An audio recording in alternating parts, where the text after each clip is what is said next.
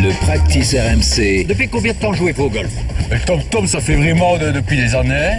Tom et, et Tom, sur un parcours comme ça, depuis quand bah, j'ai j'ai- j'ai 10 minutes. Le 19e trou. Quatrième de l'USPGA, Simon, on a retrouvé Bryson de Chambaud. Et oui, j'y sais, parce que pour le commandé mortel comme nous, qui ne suit les majeurs qu'à la télé, il a d'abord fallu se frotter un peu les yeux hein, et faire confiance aux incrustes de la réalisation d'ESPN, le diffuseur de l'USPGA chez l'oncle Sam. Oui, oui, oui, c'était bien Bryson de Chambaud, son stance de mec constipé à l'adresse au drive comme s'il allait peter, sa libération de club digne d'un lanceur de poids, le nerd qui a trouvé dans la science des raisons de ne jouer qu'avec des clubs de la même taille, celui qui, à l'instar d'un acteur porno qui rêve d'agrandir son engin, a longtemps été obsédé par sa quéquette de longueur au drive. Un maniaque dans la victoire à l'US Open 2020 avait tellement boosté la confiance qu'il en avait, souvenez-vous, déclaré qu'Augusta était un par 67. Alors, euh, afin de remporter son premier majeur, le Californien s'était euh, fixé à l'époque un objectif, prendre de la masse, afin de gagner en force et en puissance avec sa batte. Légèrement obsessionnel, De Chambaud a ainsi gagné 16 kilos de muscle pour atteindre les 108 sur la balance. Alors il nécessite une alimentation toute particulière. Et moi, je lui donne ce qu'il y a de meilleur. La viande pour champion, riche en oligo-éléments, en vitamines et avec de vrais morceaux de hibou. Bon, en fait, il a surtout bouffé de la protéine, 3000 à 3500 calories par jour pour faire exploser les manches de ses polos et sa moyenne au drive. Effet immédiat lors du Charles Schwab Challenge, premier tournoi disputé après sa mutation. Mike Bryson claque 13 mises en jeu au-delà des 324 mètres. Alors là, euh, c'est la boucherie. quoi. Boucherie, oui, mais les victoires et les records se font attendre. Tiens, bah, justement, Augusta, après avoir manqué de respect au parcours, il finit 46e en 2021 et manque le cut en 2022 et 2023. Avant cette édition de l'USPGA, il était redescendu au-delà de la 200e place mondiale, ce qui s'explique aussi, euh, on le rappelle, parce qu'il fait partie des félons qui ont quitté le PGA Tour pour les pétrodollars saoudiens du Live Tour, où il émerge tout juste dans le top 30. On fait moins malin maintenant. Hein On fait moins malin. Du coup, après l'avoir euh, détesté, faites pas cette tête euh, d'innocent hein, autour de la table, je vous vois, on en avait presque un peu de pitié. Non, allez, je déconne.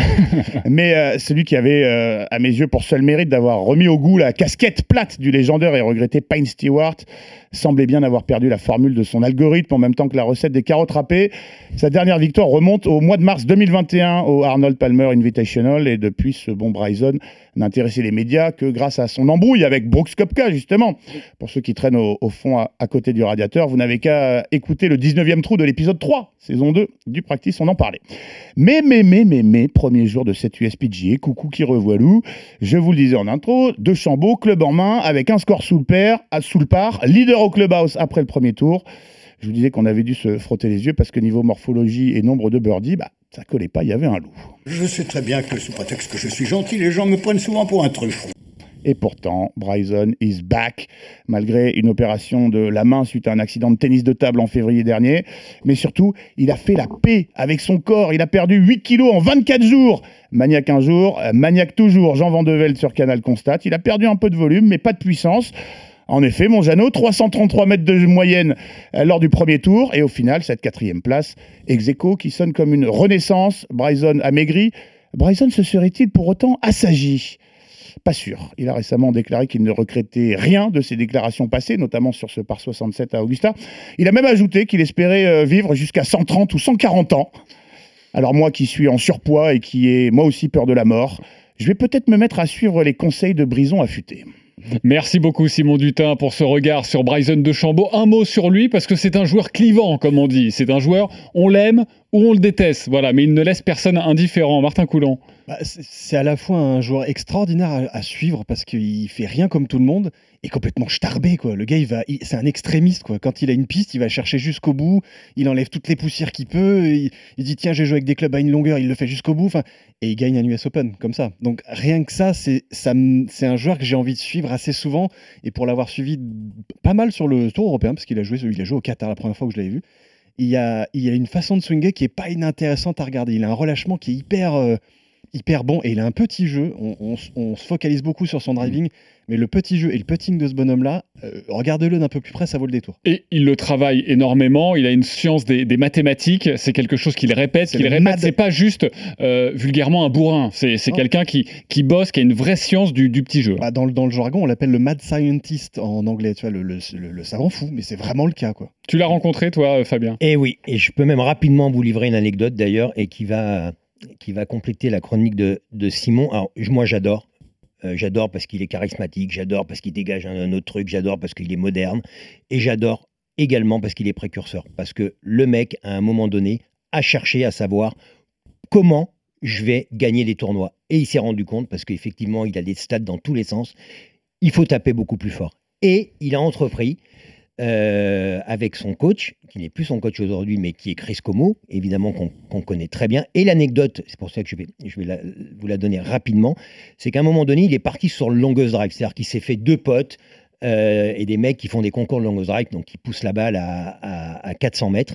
Et Chris Como lui a dit, écoute, euh, et ce qui est très drôle, c'est que j'étais présent à ce moment-là, puisque j'étais dans la voiture au moment où, où Chris l'avait euh, en, en FaceTime. Et il lui a dit, mais non, il faut que tu arrêtes, parce que si tu veux gagner les tournois, c'est bien de taper fort, mais il faut que tu fasses un choix.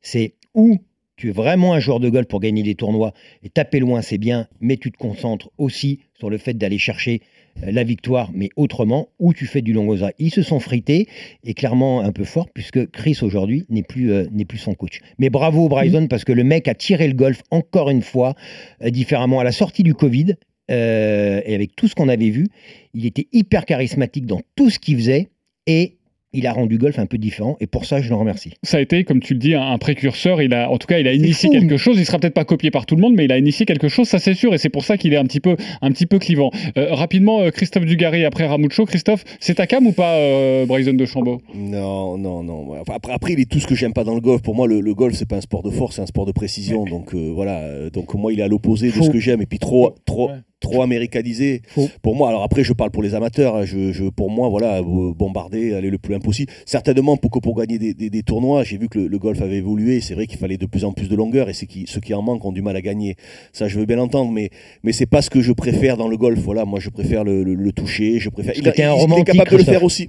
Aussi, aussi également. Mais après, je trouve pas ça inintéressant d'un mec qui est venu euh, avec ses idées, qui est venu chercher une autre façon de swinger. Je trouve que pour les amateurs comme, comme moi, c'est très enrichissant de voir que, ben, que on peut tous avoir des goals différents et ça n'empêche pas de bien jouer. Quoi. Ouais, c'est euh, Ramucho, tu voulais rajouter Oui, il est forcément clivant. Et moi, le premier, je l'avais un peu perdu, je l'avais un peu délaissé parce que sur sa période longest drive, et on avait l'impression qu'il n'y avait que ça qui l'intéressait. Et le joueur de golf a disparu. Et cette semaine, et cette semaine, enfin la semaine dernière, euh, hier en particulier, euh, le joueur est revenu parce qu'il a raté quand même pas mal de greens.